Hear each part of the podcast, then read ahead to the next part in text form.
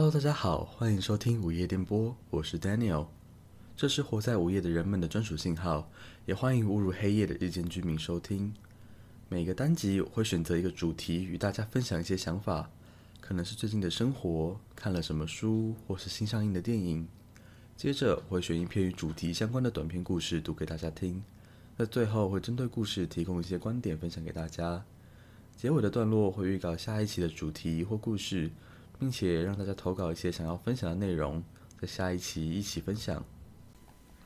嗨，大家好，我们今天的主题是梦境以及睡眠。那继承着上一集讲到克苏鲁神话尚未讲完的部分，呃，我们今天挑的文章呢是。主要针对 Lovecraft 在他的体系中所创造的一个结构，叫做幻梦境。那这个地方其实是源自于人类的梦。那我们等一下会详细介绍这一部分。我们会先把上一次后续所谓旧日支配者啊，以及所谓的呃地球这些神灵、古神等等先介绍完。那等一下会告诉你们为什么我会选择这一类的文章作为今天的一个文章的选读。那首先我们就来看看旧日支配者有哪一些吧。除了克苏鲁神话体系整个代表的克苏鲁本人之外，那其实还有其他很多的旧日支配者都在沉睡之中。那为什么我们会称它为旧日支配者呢？为什么他们是由这个旧日跟支配所组成？在支配的话，我们就知道他们曾经支配着某一个领域，不一定是地球，可能是宇宙的某几颗星球或某些范围。那旧日的话，代表说他们是过去支配在这个世界上的存在。那只是他们现在都陷入沉睡，可能是被封印了，可能是被打败了，可能是被放逐到某个地方，但是他们就不是现在活跃的一些存在。那他们这些旧日支配者呢的英文叫做 Great Old Ones，就是伟大的、古老的 Ones，就是存在，应该可以这样翻吧。然后呢，他们是由各种各样的形象所组成，他们并不是会有特定的形态，但是通常都是非常扭曲、非常。诡异复合的那种超出人类可以理解的形态所组成，他们可能没有像外神那么强大，毕竟呃上一集所提到的外神都是一些可能是宇宙法则的化身啊，或者是有无穷大的宇宙化身，他们的伟大、他们的强大，可能都远远超出一个星就可以容纳的。但周日支配者相对而言就是呃弱小一些，并且是可以。被单一的星球或者是单一的星系所容纳，或者是可以在宇宙中找出一个小部分作为立身之地就好。但是呢，他们相对于人类来说还是强大到不行，所以说普通人们看到他们还是会直接陷入疯狂。那有一些呃疯狂的神秘宗教，一些奇怪的邪教，或者是古代文明，或者是某一些外星种族。会去崇拜他们，希望得到他们的力量。那我们上一集有讲到嘛，我们那些外神们也偶尔会给予一些他们的信徒一些恩赐，可能是一些力量啊，可能是一些知识等等。通常得到这些恩赐的人的下场都不会太好，因为远远超出你可以承受的一些，那就是要么发疯，要么爆炸，要么被受到神灵永恒的奴役之类的。旧日支配者呢，在过去 Lovecraft 的设定下，其实是没有任何的。太多的阵营啊，或者是太多的一些设定，因为它是一个比较松散的体系。但是在德雷斯继承了这个体系的续写之后呢，他纳入了四元素说，也就是所谓的风、水、火、地四大元素，然后把它变成了四个阵营。然后其中呢，象征水与风的旧日支配者。以及象征火与地的旧日支配者之间是互相对立的，他们将对方视为死敌。当然，这是续写的部分啦。一开始在创造这个旧日支配者，当然是没有这些设定。那同时，德雷斯创造了另外一个设定，就是呃，旧日支配者们是因为外神在远古时代反叛了古神，所以被禁锢。那除了奈亚拉托提普之外，其他的古神以及外神都被不对，除了奈亚拉托提普之外，其他的外神以及旧日支配者。都是被放逐或者是封印的状态，除非到繁星的位置来到了正当的位置之后，他们才可以被咒语召唤到世界上来，或者是被解除他们的封印，或者从放逐之中归来。那么接下来就让我们看看这些旧日支配者主要有哪些吧。那首先我们一定会介绍到所谓的克苏鲁，也就是我们整个体系中最具有代表性的一个角色。那么克苏鲁呢，它的别名就是沉睡之神、拉莱耶之主。那拉莱耶是嗯克苏鲁沉睡的一个地方。那这个地方位于母大陆，所谓的母大陆就是在过去地球上除了我们现在的七大洲之外，还有另外一块非常大的大陆在太平洋中央。它是过去是克苏鲁所统治的一片地盘，以及他的眷族们生活的地区。那被古神封印后，整片大陆就沉进了海底。所以有一些呃有关亚特兰蒂斯的传说啊，或者是有关生前者的传说啊等等，都是生活在这些母大陆上原本的生物，然后沉进了海里之后生活在海底。当群星连线的时候，克苏鲁才会再次醒来，然后回呃回到这地球上。那克苏鲁是象征水的存在，就是四元素中的水。那它是一个章鱼头的巨人，背上有蝙蝠的翅膀。那我们上一集所提到的呃选文就是达贡，其实呢是呃所谓叫生生前者的一个种族，那也就是所谓的呃鱼人还是人鱼，应该是鱼人，因为他们是啊上半身是鱼。人类的四肢与鳞片，他们是拥有崇高的智慧。在印斯茅斯风云中，所谓的生前者们是一个主要出场的一个角色。这个生前者的种族特性就是，除非受到外力，不然的话是不会死亡的。以及他们有悠长的寿命，基本上你没有被弄死就不会死嘛，所以你有很多时间会累积的知识。他们是克数的眷族。那所谓的达贡呢，就是。嗯，古代神话中的大鲧，也就是水神，在中亚那个区域附近的古老的水神，在圣经中就被视为恶魔嘛。他其实是极为巨大的生前者，就是呃所谓的父神达贡以及母神海德拉这两个，就是生前者中比较强壮强大的存在。那上一集的选文当中呢，我们提到达贡对于那个白色巨大石雕的崇拜行为，那个崇拜石雕其实就是克苏鲁的石像。所以说，生前者除了有极高智慧外，那他们信仰的神灵，他们信仰的神士就是克苏鲁。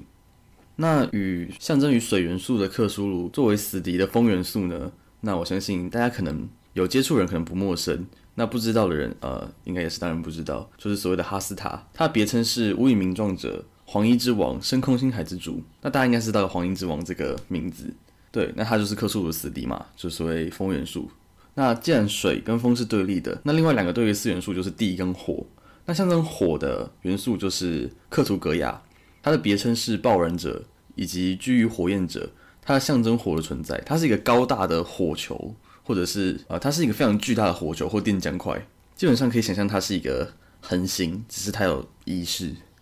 那它的死敌呢，是象征于地的存在。那当然，呃，克苏鲁神话体系中的这些神灵的数量很多，然后呃，象征的呃各个元素也可能是重复的，有很多。那刚刚讲的几个是比较重要、比较知名的神灵。那像是象征风的存在，还有所谓的伊塔库亚，它是一个黑暗巨大的人形，然后它只有一双红色的眼睛。那它的别名是冰寒死寂之神以及风行者。那一样是风的存在嘛，一样跟克苏鲁是作为敌对的势力。那作为地的存在，有许多的神灵可以选择，因为没有一个比较特殊特别的。像是扎特瓜、伊卡恩之沉睡者以及蚕之神，它是一个有黑色软毛以及蟾蜍般的巨大腹部的一个人形。那扎特瓜也是象征地的存在，那跟象征火的克图格亚其实是呃其实是敌对的势力。但是呢，克图格亚是一个巨大的火球电浆块，你可以想象它就是一个恒星好了。那宰特瓜只是一个有黑色软毛、蟾蜍般巨大腹部的人形，他们两个打起来，我想谁输谁赢，应该是想大家应该都可以猜得到。那其他几个比较呃有趣的，虽然可能鉴别度没那么高，但是算是重要的神灵的话，我们可以介绍几个。第一个是所谓的呃食尸鬼之王莫尔迪基安，他的别称是阴森寒谷之神。那当他出现的时候，所有的火跟热都会被他虚空漩涡般的身体给卷走，所以周围的气温会瞬间降低。并且会感受到刺骨的寒冷，还有凝滞的空气。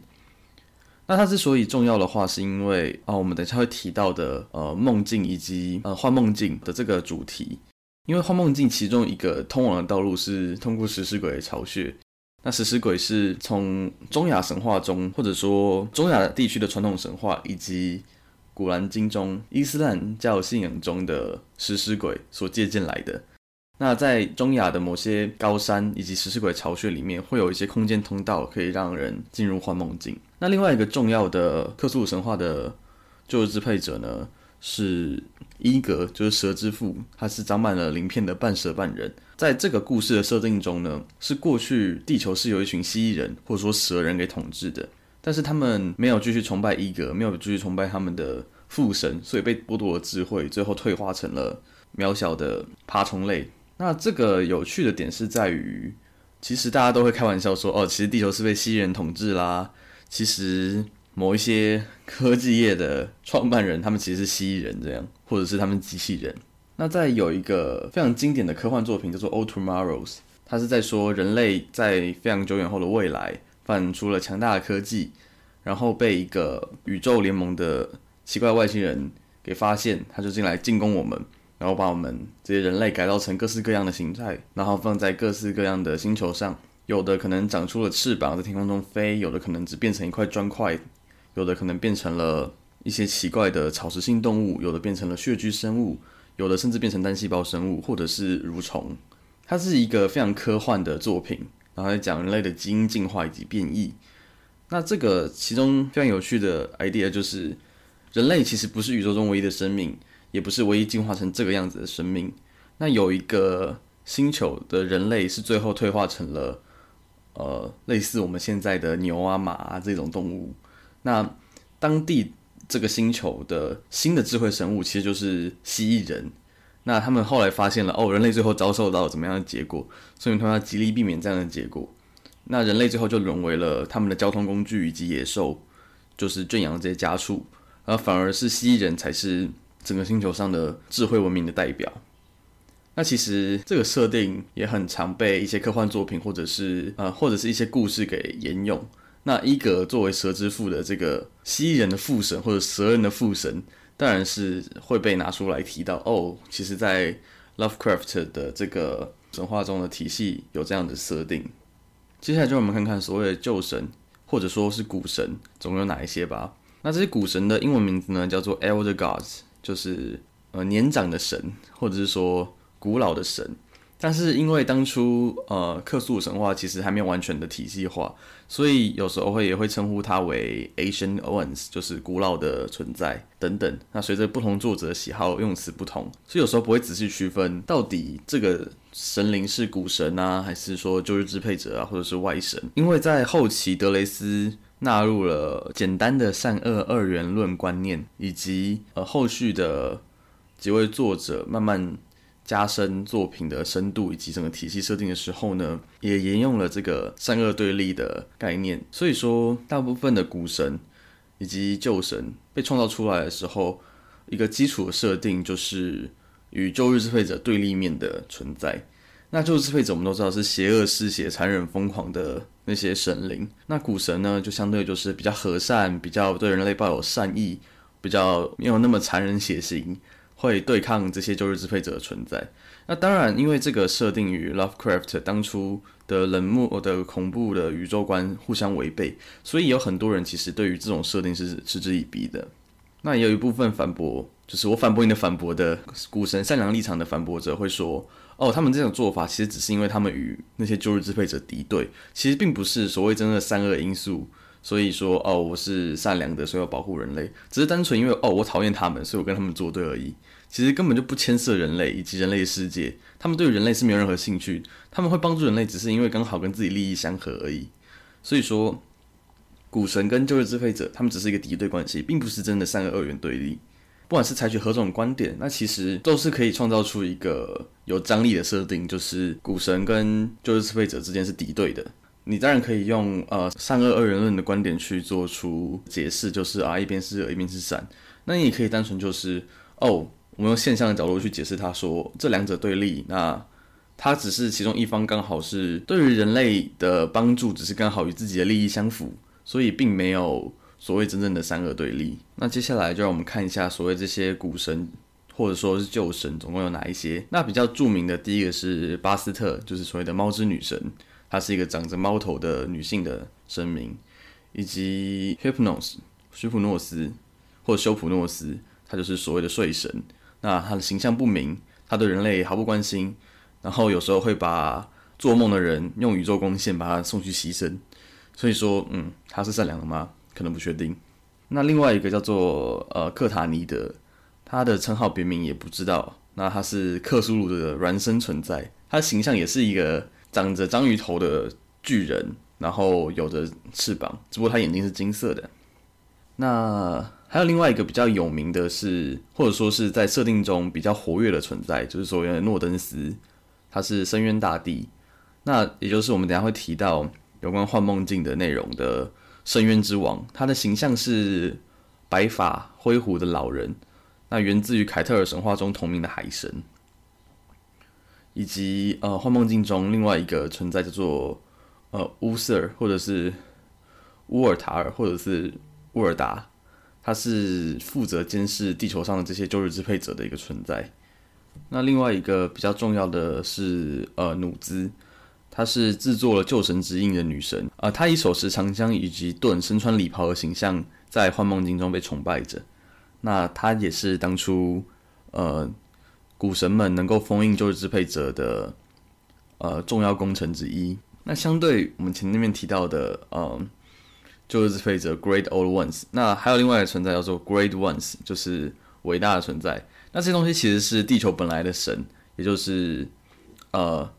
在某些作品中会称为翻神，或者是说呃虚弱的神，他们是统治着幻梦境中的存在，他们远远不如旧日配者强大，甚至有一些他们在心智上面不如大多数人类，那他们是被奈亚拉托提普给保护着、圈养着的一种存在。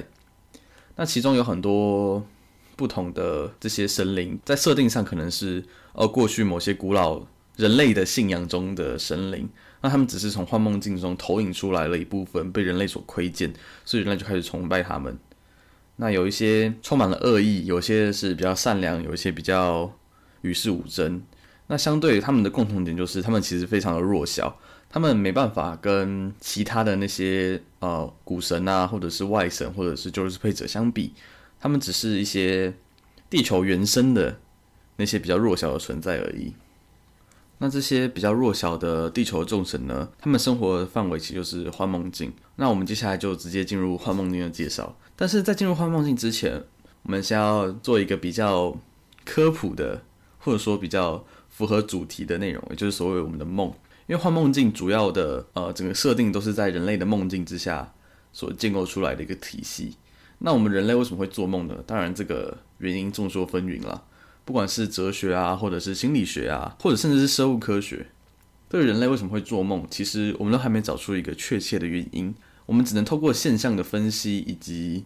呃某些试验或者是假设，去说明哦，人类为什么可能做梦，或者是呃怎么样的情况下会让人类做梦，以及我们如何去影响人类的梦境，或者说梦境怎么样成为我们经验记忆的一部分，等等等。那比较有名的猜想，我想大家应该都知道，就是呃弗洛伊德的这个所谓精神动力学以及精神分析的这个体系。他们会说，哦，人类的梦境其实是人类的潜意识。那这个常常表现除了梦之外，另外一个潜意识的表现，就是没有时候会说溜嘴，或者是不小心讲出一些无关的话。他说，就是我们潜意识的作祟。他把一切的人类的某些行为以及精神的失常都归类在我们潜意识的能量没有爆发，以及过度压抑自己的一些内心的想法。所以，像是歇斯底里啊，或者是忧郁啊，或者是某一些焦虑等等的这种失调，都会视为是因为我们过于压抑自己潜意识，我们没有让我们内心的那种力量解放出来，所以造成了这种呃内部的精神动力的失常。所导致的一些结果。那当然，这个理论你没有办法去证伪嘛。科学最重要的一点就是你有办法证伪。那心理学作为一个生物科学以及社会科学中的一个综合体，那当然是有要有办法证伪才是比较好的选择。但实际上，弗洛伊德的这个理论有点太过强大，就像很多哲学理论一样，就是我可以用特定的观点去解释所有的事情，我是不能被挑战的，我是 Almighty 的。那既然这样子的话，也没有什么好讲的，毕竟我提出任何问题，你都办法解释的话，那等于说我整个理论可以解释所有的问题，那它真正的实用性以及可信度，相信就会变得非常低。像是我今天如果说你有任何的心理疾病，任何精神的失常，都是因为呃你心里的某一个部分没有被满足，那可能跟呃弗洛伊德所谓的心理动力不同，我就单纯说好，你就是你的欲望没有被满足，所以导致这些状况。那你可以提出各式各样的问题来挑战我，我回答你都是啊，因为你某个部分没有被满足。那哪个部分，我可能没办法精确精确的告诉你是哪一部分，但我知道那一定有个地方没有被满足。那这样子的话，你讲的都是对的，那你有讲跟没讲不是一样吗？所以说，弗洛伊德这种呃对人类梦境以及潜意识的解释，当然非常有名，而且非常的看似非常的有说服力，但实际上可能并不是一个良好的解释。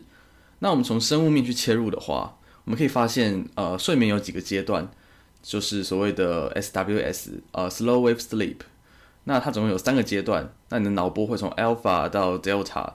那中间有不同的程度，然后到 REM 快速动眼期这个睡觉。那我们在不同的时间去叫醒这些受试者，后来我们发现，哦，在 REM 快速动眼期的时候，呃，人类比较有做梦机会，或者是说受试者的回报就是啊，我记得我有做梦。那可能不一定知道明确记得是说我的梦做了什么，但是我可以告诉你啊，我刚有做梦。那另外一点，REM 睡眠周期的一个猜想就是，除了做梦之外，另外一个功能是让你的陈述性的记忆固化。那我们都知道，呃，记忆的固化是需要透过人类的海马回进行一些处理。那在睡眠的时期，是由我们的日常经验，我们有一些可能。陈述性的经验啊，或者是所谓的 episodic memory，就是一个情境的经验，就是声音啊、视觉啊、情境啊，整体的整个记忆，身临其我们或者是说可以说是身临其境的这种经验所固化在脑袋里的时间。这样子的话，呃，其中有一个猜想就是说，我们是不是在记忆固化的过程中，在 review 这些记忆的时候，那我们的意识又在不清醒的状态下，将两者混淆。所以说会创造了所谓的梦境，好像我们有时候身临其境啊，但是却又不是那么的清楚，违反了一些世界物理法则等等等。那这个猜想的话，没有专门的方式去帮他证伪或做科学实验，所以说这个猜想也许听起来有那么一点道理，但是不会是一个被采认的关于人类做梦的一个，或者说可信可行的一个理论。那么回到我们先前提到的。呃，克苏鲁神话的内容，所谓的幻梦境呢，就是呃，Dreamland 或者是 Dream Circle，它是由 Lovecraft 创造的一系列的整个呃虚构世界。那它的构成元素，在一九二六年的长篇小说《梦寻秘境卡达斯》中有详细的描写。那主要来说，幻梦境是潜意识以及想象力构成的平行空间。那其中物理法则跟现实有非常大的差距，重点是梦境在幻梦境里就是真实，因为幻梦境跟梦境其实呃听起来好像是一样，那它是有不同的。幻梦境是一个平行世界，那我们所谓的幻呃梦境就是一个泡泡，只是这个泡泡可以融入这个世界，而且这个泡泡在世界里面是真的。那幻梦境跟梦境的呃区别就在于说。梦境其实是我们连接于幻梦境的桥梁，而这两者在融合之后是没有分别的。但是在它融合之前，梦境就是我们自己的梦，而幻梦境就是幻梦境。当我们的梦没有跟幻梦境连接的时候，我们我们的梦其实就是虚假的。但它一旦连接上去的时候，我们的幻梦境或者说我们的梦境就成为幻梦境的一部分，那这一切就会是真实的。至少是在平行世界来说是是如此。那进入幻梦境的方法呢，基本上有两种。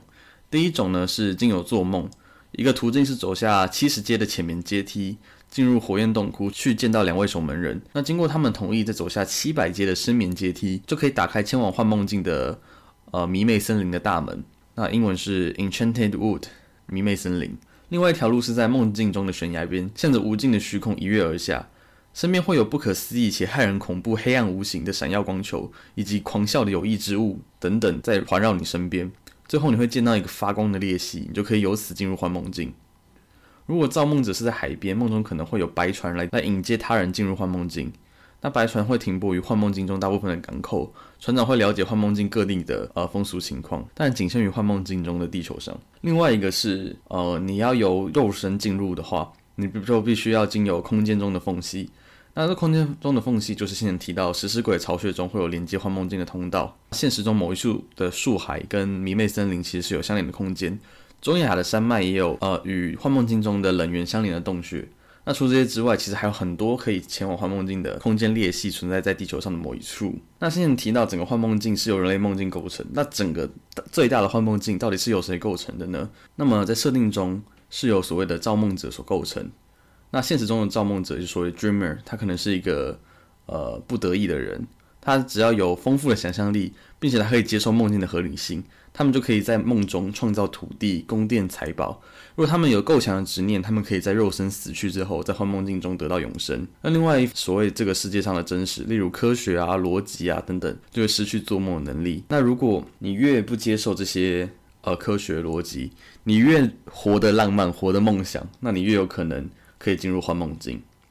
另外一点有趣的设定呢，是说你在幻梦境中如果死亡的话，那你在梦中自我会死亡，所以你就不能够再经由做梦进入。所以有些造梦者，那他们终其一生的目标就会变成说，他要追回在幻梦境中逝去的这些梦中世界，成为他的终极目标。那幻梦境整体的架构，呃，大概是平面的地球，以及呃中世纪的生活方式。那你登上月球的话，你只需要搭一艘海船就可以抵达月球。那还有几个主要的区域是所谓的塞勒菲斯城，以及迷妹森林、冷源、卡达斯纳兹恩谷以及兹恩洞穴。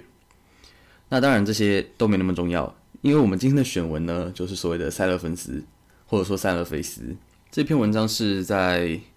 一九二零年的十一月做成的。那主要就是在讲呃幻梦境的组成，塞勒芬斯城的由来，以及呃这个梦境跟现实之间。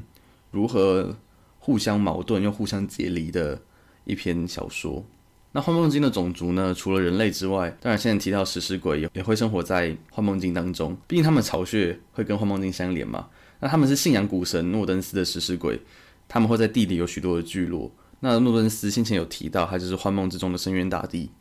那另外一个非常有趣的种族就是猫。猫在幻梦境中具有空间跳跃能力，并且它们随时都可以到月球上，并且它们可以在地球上大部分的地点出现。它们有组织军团，是由先前提到的乌达尔的将军统领。那他们就是守望着这些地球上的旧日支配者的军团，首领是乌达尔。那乌达尔的工作就是要守望这些地球上的旧日支配者，以防他们醒来。另外一个叫做 Zug 阻隔兽，或者是阻隔人，anyway。他们是褐色、长得像啮齿类动物的肉食动物，他们都群居在迷妹森林中。进入幻梦界冒险者，如果与他们交情够好的话，你有机会可以得到他们在森林中用真菌所酿出的那些酒。那至于神灵的部分，绝大多数的旧日支配者以及外神都不会在幻梦境活动，除了跟人类意识有关的奈亚托提普之外，那绝大多数地球原本的土生土长的这些神灵才会出现在这里，包括。呃，一些古神也会出现在这里，像是猫神巴斯特啦，或者是深渊大帝诺登斯等等。那整个幻梦境的设定呢，也是被沿用在很多地方，呃，也是被沿用在很多作品里，像是北极星，或者是翻越睡梦之墙，降临在路野月的灾难，白船，乌达尔的猫，塞勒菲斯，其他神，以及 Hypnos，就是修普诺斯睡神，以及梦寻秘境卡达斯。以及银钥匙、雾中怪物以及穿越银钥匙之门这些作品，其实都跟幻梦境有非常大的关联，甚至是主要舞台就在幻梦境之中。那在后续后人所做的呃桌上型角色扮演游戏《克苏鲁的呼唤》中，幻梦境也是一个常常登场冒险的舞台。好的，关于幻梦境的介绍就介绍到这里，那接下来就让我们进入故事吧。在梦中，库拉尼斯看到了坐落在山谷中的城市，看到了彼方的海岸，看到了能将大海一览无遗的积雪顶峰，看到了涂着华丽色彩、扬帆出航、航向遥远的海天相接之地的桨帆船。在梦中，他得到了库拉尼斯这个名字，而当醒来之后，别人自然会用另外一个名字称呼他。他在梦中拥有了新的名字，也许这是理所当然的事。对于所有家人都已经去世、孤身一人生活在数百万冷漠的伦敦群众中的他来说，能和他说上话、唤醒他记忆的人并不会很多。他已经失去了财产和土地，也不在乎世人对他所行之事的看法。他只是喜欢做梦，然后把梦写下来。无论他把写下来的梦给谁看，换来的都是嘲笑。所以有那么一段时间，他只为自己而写，最后就什么都不写了。他脱离世间越远。看到的梦就越美妙，这样的梦就算想写下来也是徒劳的。库拉尼斯不是一个有现代精神的人，他的想法也完全不像其他的作家那样，一直想从人身上剥除神话这件绣花长袍，让丑恶的躯体那肮脏真实裸露在人们面前。但库拉尼斯所追求的只是美，在事实和经验中找不到美的存在，得知到这一点之后，他就开始幻想，空想中寻求，终于让他发现了美就存在于他伸手可及的地方，存在于朦胧的记忆中，就如同幼时所听到的故事，做出的梦里。很少有人知道，在我们小时候所见的幻象、所闻的故事中，究竟包含着多少的惊奇。因为当我们在童年时代听到的故事以及梦之中，我们只能在脑中形成了半实半虚的印象。而是当我们长大成人，试图回忆那些印象的时候，我们已经被人生这一剂毒药搞得迟钝而乏味。尽管如此，我们之中还是有些人依然能在夜晚看到奇异的幻影，看到充满诱惑的山丘或花园。看到在阳光之下歌唱的喷泉，看到能俯视定大海的金色悬崖，看到像沉睡的青铜或是岩石之城延伸出去的平原，看到如虚似幻的英雄们骑着穿有华丽马衣的白驹前进树影深邃的林间，但我们却知道，我们会在这种时候扭头离去，让自己变得聪明，同时也变得不幸之前，我们离开那些通往奇妙世界的象牙门扉。童年时代的库拉尼斯非常突然的看到了他的旧大陆，他在自己出生的宅邸里做了那个梦，那是一幢爬满常春藤的时间大宅，他之前的十三代先祖都生活在这里，库拉尼斯自己也希望在这里结束人生。在一个洒满月光的芬芳夏夜，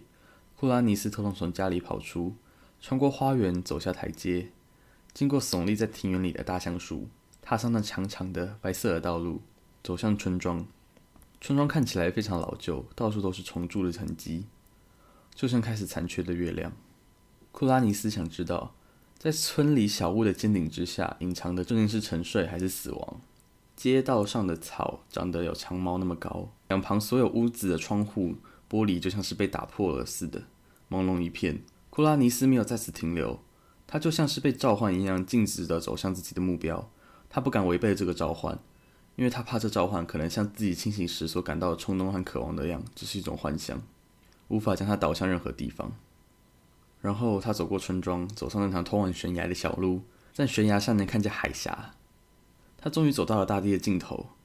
在那里，无论是村庄还是世界，全部掉进了无尽的虚无之中。前方只有绝壁和深渊，虚空面对黑暗，连破碎的月亮和隐约出现的群星都无法将它照亮。在信念的驱使之下，他越过绝壁，跳进深渊。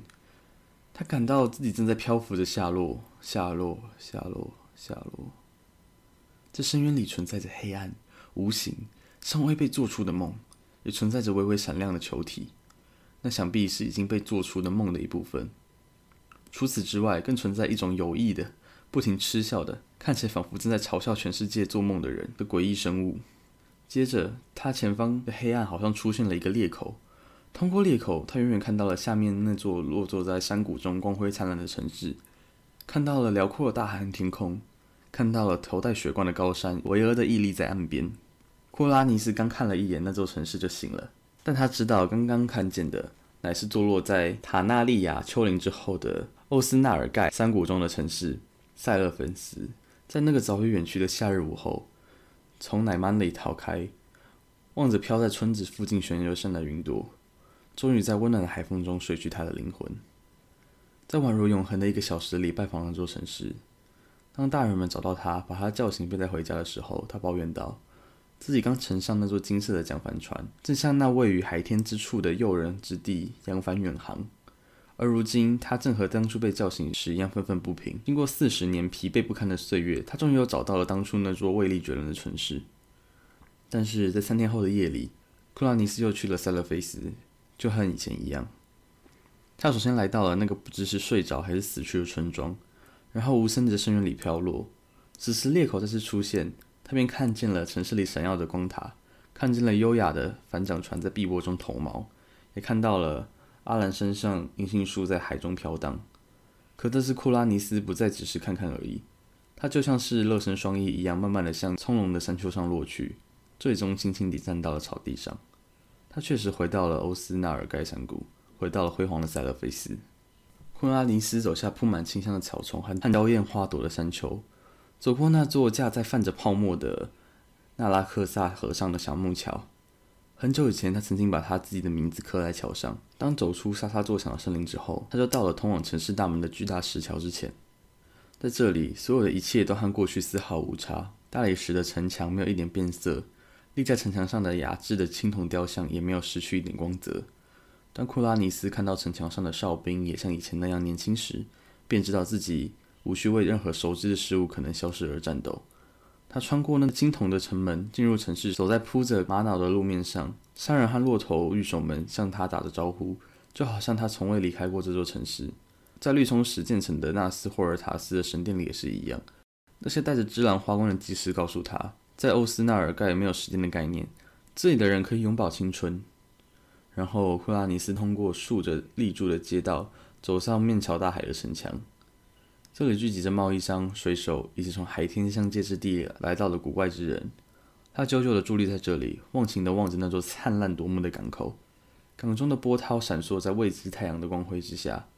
从遥远的国度渡过大海而来的帆桨船轻快地破浪而行。他同样忘情地望着那岸边耸然屹立的阿兰山。他低处的山坡上有绿树摇曳，而那高耸入云的峰顶却盖着皑皑白雪。在库拉尼斯心中，乘桨帆船出海去探访那些产生过许多奇妙传说的遥远国度的愿望愈发高涨。于是他再次寻找那名很久以前曾允诺过让他乘船的船长。这名叫阿提布的船长还像以前一样坐在香料箱上，仿佛不知道自己度过了多少岁月一般。就这样，两人划着小船转搭到停泊在港里的一艘桨帆船上，向桨手们发出命令，起锚航向波浪直冲天空的塞雷利亚海。他们在大海的浪花上航行数天后，抵达了海天相接之处的水平线。在这里，桨帆船没有停下，而是轻轻浮起，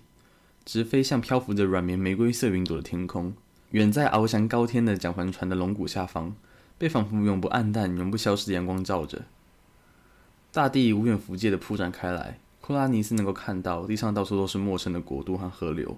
到处都是美丽无比的城市。终于，阿提布告诉他，旅程即将结束，天上马上就要吹起西风，将蒋帆船送到缥缈的天岸，送入那座有粉红色大理石铸就的云城塞拉尼安的港口。然而，在塞拉尼安最高的石雕塔楼刚刚映入里面之际，空中某处突然传来了一处声音，传来了一道声响。接着，库拉尼斯就在伦敦的一个阁楼里清醒了过来。自从那时之后，库拉尼斯花好几个月枉费心机的寻找瑰丽的塞勒芬斯，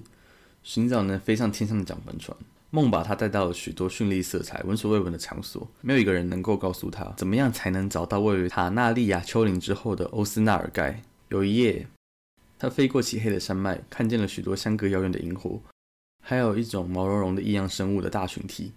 领头的生物正摇着铃铛。其后，他就进入了一个丘陵密布的国度中最遥远、最荒凉、最人迹罕至的地方。这里发现了一道沿着山脊和山谷走向的曲折蜿蜒、自身古老可怕的石砌墙壁或墙体。它极其庞大，很难想象是出自于人类之手。无论往哪个方向，都看不到头。而当灰色的黎明降临之时，库拉尼斯已经越过这道墙壁，踏上了有许多古雅庭院和罂粟的土地。而当太阳升起之后，他更是看到了红白两色的美丽花朵、碧绿的树叶和草皮、洁白的小路、如钻石般闪耀的小溪、蔚蓝的池塘、装饰着雕刻的桥梁，以及有着红色尖顶的宝塔。看到如此美景，库拉尼斯沉浸在至纯至高的喜悦之中，甚至暂时忘记了塞勒菲斯的事情。但很快，他又想起自己的目的。为了向这片土地上的居民打听到去塞勒菲斯的路，他沿着洁白的小路走向有红色尖顶的宝塔。可一路上碰到的只有小鸟、蜂蜜和蝴蝶。而在另一个夜晚中，库拉里斯走上了一条没有尽头、潮湿的螺旋石阶，来到高塔上的一扇窗户之前。从窗户里可以俯瞰被满月照耀的广阔平原以及其上的河流。沉默的城市从河岸的堤坝边向陆地扩展开来。他觉得自己过去就像曾知晓这座城市的特征或布局一般。库拉尼斯心想：如果顺着这螺旋阶梯一直走上去，会不会直接到达欧斯纳尔盖？此时，恐怖的极光从地平线彼方的遥远之地激荡而起，照亮了早已在久远年代中化为废墟的城市，照亮了芦苇丛生的绿色河流，也照亮了覆盖在这片土地上的死亡。从凯纳拉斯托利斯王被征服之地归国，招致诸神的复仇以来，死亡已在这里沉睡了很久。就像这样，在寻找非凡的塞勒菲斯。寻找能把他带向空中塞拉尼安的桨帆船的历程中，库拉尼斯目睹了许多奇妙的事物。曾经有那么一次，他在冰冷不毛的冷原上见到了独自前往史前岩石修道院的大祭司。那位大祭司脸上戴着黄色的丝质面具，其样貌难以形容。库纳尼斯好不容易才从他手里逃脱。在这段时间之中，他开始无法忍耐的打断了夜晚的白昼的凄凉，他越来越无法忍受那打断了黑夜的白昼。他为了把睡眠时间延长多一会儿，他开始吸毒。大麻给了他很大的帮助，可以把他送到那没有实体存在的空间，在那里，工会气体正在研究存在的秘密。有一种紫罗兰色的气体告诉他，这个空间处于无限之外。这气体从未听说过行星或生物这类东西。他好像只把库拉尼斯视为一个拥有物质、能量和万有引力的无限世界来的他者。现在，库拉尼斯无比渴望回到光塔林的塞勒菲斯，为此他加大他的药量，终于用尽钱财，没办法继续购买毒品。最后，在一个夏日，他离开阁楼，无意识地漫步在街上，不知道什么时候过了桥，走到房子越来越少的地方。于是，库拉尼斯满足了自己的愿望，他遇到了一对骑士。为了把他永远地带到塞勒菲斯，他们特意从彼方前来造访。这些英俊的骑士骑在五花马上，身穿闪亮的铠甲，铠甲外还披着饰有奇怪纹章的金丝战袍。他们数量极多，看在库拉尼斯眼里简直是一整支军队。但是骑士们的领袖却告诉他，他们来这里是为了向他表达敬意，因为他在梦中创造了欧斯纳尔盖的缘故，他将被永远奉为该地的主神。骑士们给了库拉尼斯一匹马。让他走在整个列队的最前头。这一行人就威风堂堂地穿过萨里郡的丘陵，朝库拉尼斯和他先祖们出生的地方前进。说来很不可思议，不过骑士们仿佛是在逆着时间而行。当他们黄昏时通过村庄的时候，经常能够看见只有乔叟或更丑之前的人才能看到的房屋聚落。有时还能看到别的骑士带着寥寥无几的随从骑马经过。看着天色越来越暗，队伍前进的速度不断加快，最后快得令人惊讶，就像是在飞翔一般。在黎明前的昏暗中，队伍到达了库拉尼斯梦里那座不知道是睡着还是死去的村庄。这里也是他度过童年的地方。可现在这座村庄是活的。早起的村民听到骑士们的坐骑从街上疾驰而过的蹄声，便彬彬有礼地目送他们转向那条通往梦境深渊的小路。库拉尼斯以前只在夜里进过深渊，他想看看白天的深渊是什么样子。于是，当队伍接近悬崖边缘的时候，他就急切地凝神观瞧。正当他们驱马登上通往悬崖的坡道时，从东方某处闪现出的金色光辉，给一切景象的边缘都镶上一圈耀眼的光芒。深渊现在变成了充满玫瑰色和天蓝色的混沌光彩。不可见的歌者正在狂喜中尽情欢唱。在歌声中，库拉尼斯和水中的骑士们越过断崖的边缘，在绚烂的云朵和辉映的荧光里优雅地飘落。他们几乎无穷无尽地飘荡了下去，胯下的马儿就好像在金沙上飞奔那样，不停地踢踏着仪态。终于，光耀的雾霭逐渐散开，展露出了更加辉煌的空间。在那里，库拉尼斯看到了味力绝伦的塞勒菲斯，看到了彼方的海岸，看到了能将大海一览无遗的积雪峰顶，看到了涂着华丽色彩、扬帆出航、向着遥远海天相接之地航行的桨帆船。从此，库拉尼斯就统治了欧斯纳尔盖以及其周边的所有梦之国度。他在塞勒芬斯和云城塞拉尼安交替着处理政务，一直到今日。在他统治之下，一切都美满而幸福。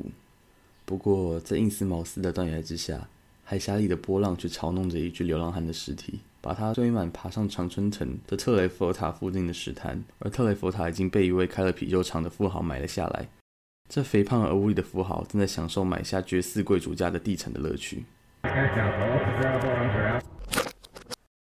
好了，以上呢就是塞勒菲斯这一篇短篇小说的全文。那我们可以知道，在最后，呃，这个主角这克拉尼斯呢，其实是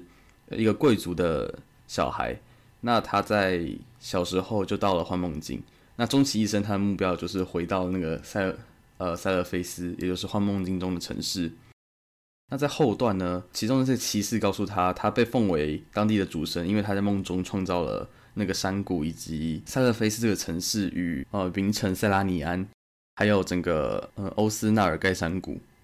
那这个梦之国度其实就是他这个 dreamer 这个造梦者创造出来的。那最后投入了幻梦境，也就是前面在介绍的时候提到，当你有足够强大的意志以及执念的时候，其实你就算死亡了，你也可以继续生活在幻梦境之中。那在最后最后一段结尾地方，我们可以看到，在印斯茅斯的断崖之下。海峡里的波浪嘲弄一具流浪汉的尸体，那他其实就是我们的主角库拉尼斯。在黎明时分，他从半荒废的村庄里踉跄走出，掉落悬崖。可是，在前面的叙述中，他是跟着骑士一起奔向了那道断崖，踏入了呃空呃梦境的裂隙之中，回到了塞勒菲斯，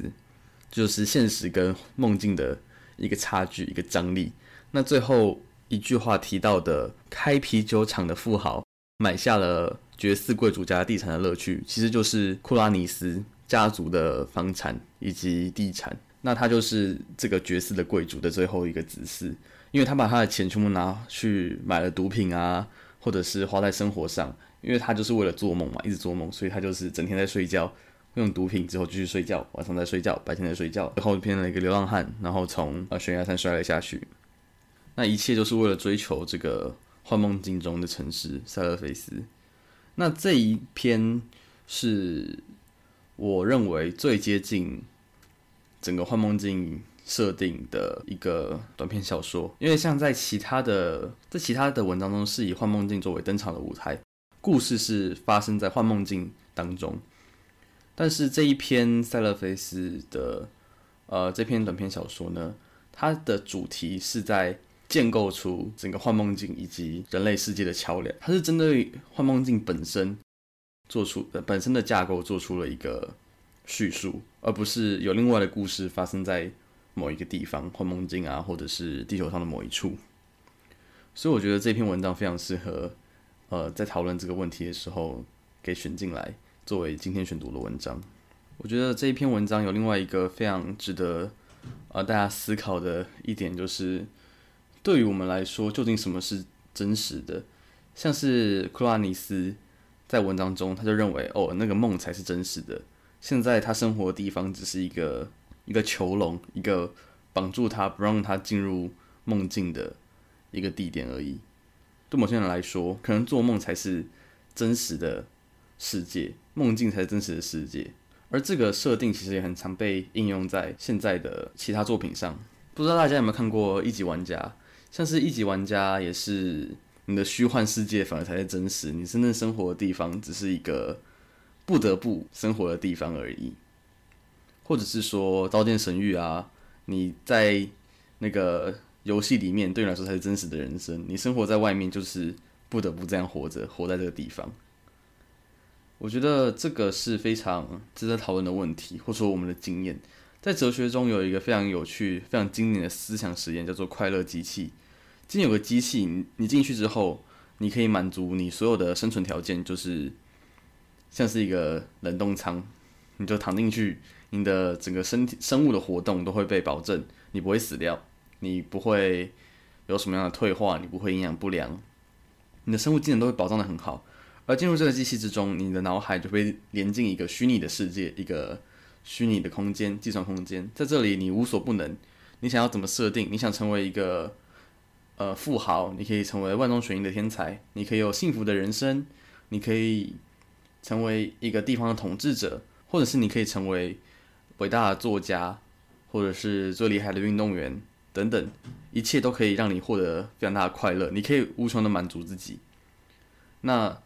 如果是你，你会选择进去这个机器吗？而这个问题呢，是有正反两方，有的人愿意进去，有人不愿意进去。有人会说，可这一切都是假的啊！你你进去过得再快，过得再快乐又怎么样？可是有人会说，经验才是我们最重要的东西。我可以活在一个非常满足的经验之中。那为什么要选择生活在这个痛苦的现实世界？这现实世界除了现实之外，没有任何一点对我来说是好的，对我来说是快乐的。那为什么不选择这快乐机器呢？那另外一个相近的、更加把这个问题放大的一个思想实验，就是所谓的桶中脑，就说我们所有的人其实都只是桶子里的脑袋，经过了某些电极啊穿插在我们脑袋之中，让我们有这些感觉，让我们有经验。就连我们真实生活的这个世界其实是虚假的，我们其实没有手、没有脚、没有任何器官，我们就只是一颗大脑泡在呃营养液之中。那这样子，对于这个外在世界的真实，我们为什么不会去挑战它？或者是说，如果我们碰到这样子的状况，究竟对我们来说什么是真实呢？是我们周围大脑泡着的营养液，还是我们获得这些虚假的经验？